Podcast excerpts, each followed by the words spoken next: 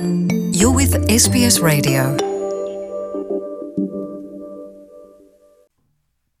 Olá, viva. Boa tarde, Luciana. Boa tarde a todos. E começamos pelo Campeonato Português e por esse muito quente, escaldante mesmo, eh, Porto Sporting da jornada 22 desta última sexta-feira. Dragões e Leões empataram a dois golos no encontro de abertura da ronda, num clássico a norte que acabou com quatro expulsões após o apito final e uma enorme confusão no relevado. Na primeira parte, Paulinho e Nuno Santos deram vantagem à equipa de Lisboa, mas logo a seguir, Fábio Vieira reduziu para a formação da casa. No segundo tempo, a Seba Coates viu o segundo amarelo e foi expulso. Taremi cabeceou para o empate. Depois do apito final do árbitro, ambas as equipas envolveram-se em agressões em pleno relevado, com o juiz a expulsar vários atletas. Pepe e Marchesin do Porto e Tabata e Palhinha do Sporting.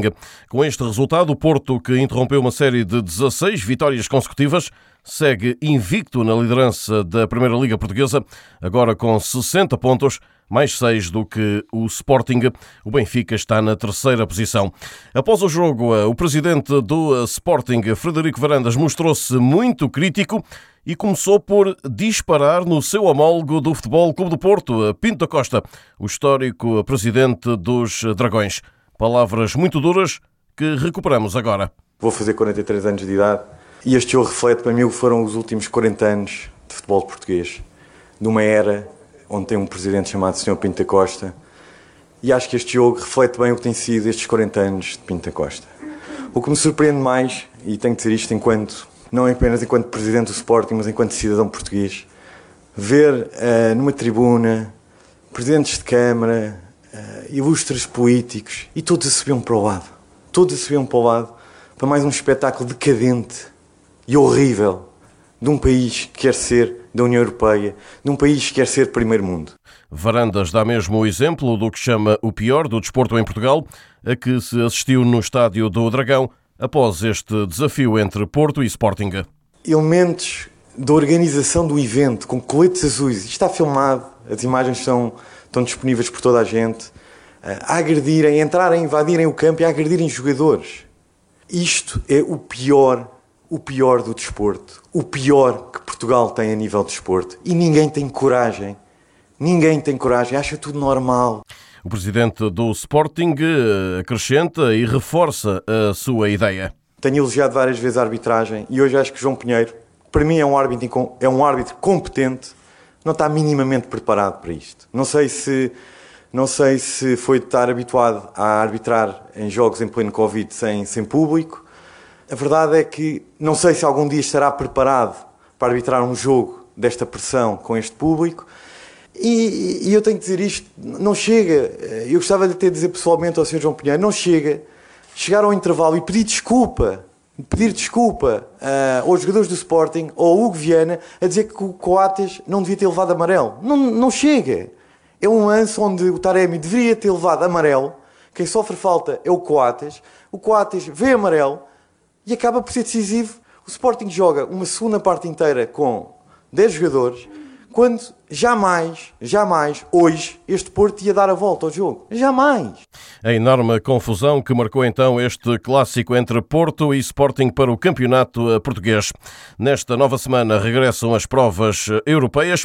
O Sporting, precisamente, é o primeiro a entrar em campo na terça-feira em Alvalade, diante do Manchester City para a primeira mão dos oitavos de final da Liga dos Campeões. O Futebol Clube do Porto jogará na quinta-feira, mas para a Liga Europa diante dos italianos da Lazio. No mercado, Pizzi deixou o Benfica, já treina no Basak sair da Turquia e na hora da apresentação junto da imprensa turca mostrou-se feliz pela decisão tomada. O internacional português confessou ainda ter falado, por exemplo, com o colega de Benfica, Jetson Fernandes, que também está na Turquia, antes de viajar para o futebol daquele país. Pizzi, de 32 anos, foi emprestado pelo Benfica até ao final da temporada. Por cá, Carlos Carvalhal não sabe se vai continuar no Sporting de Braga na nova época. O treinador arsenalista, que é quarto da tabela da Primeira Liga, remete para o fim da época a decisão sobre o seu futuro. E a Seleção Nacional de Futebol continua no oitavo lugar do ranking da FIFA. De acordo com a mais recente atualização, a Bélgica permanece na frente, seguida do Brasil e também da França.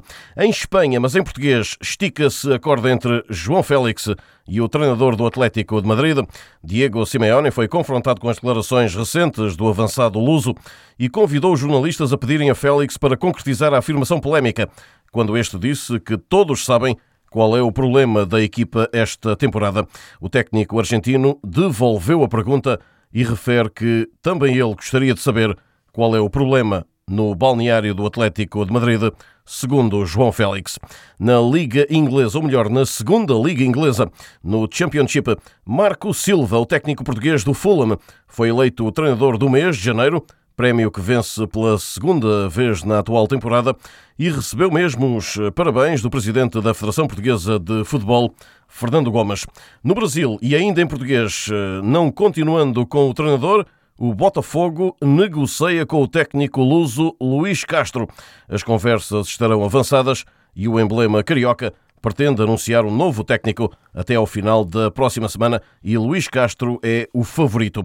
Nas outras modalidades, o pivô Ziquité, eleito o melhor jogador do Campeonato da Europa de Futsal, conquistado por Portugal, figura também no 5 ideal da competição, segundo anunciou a UEFA.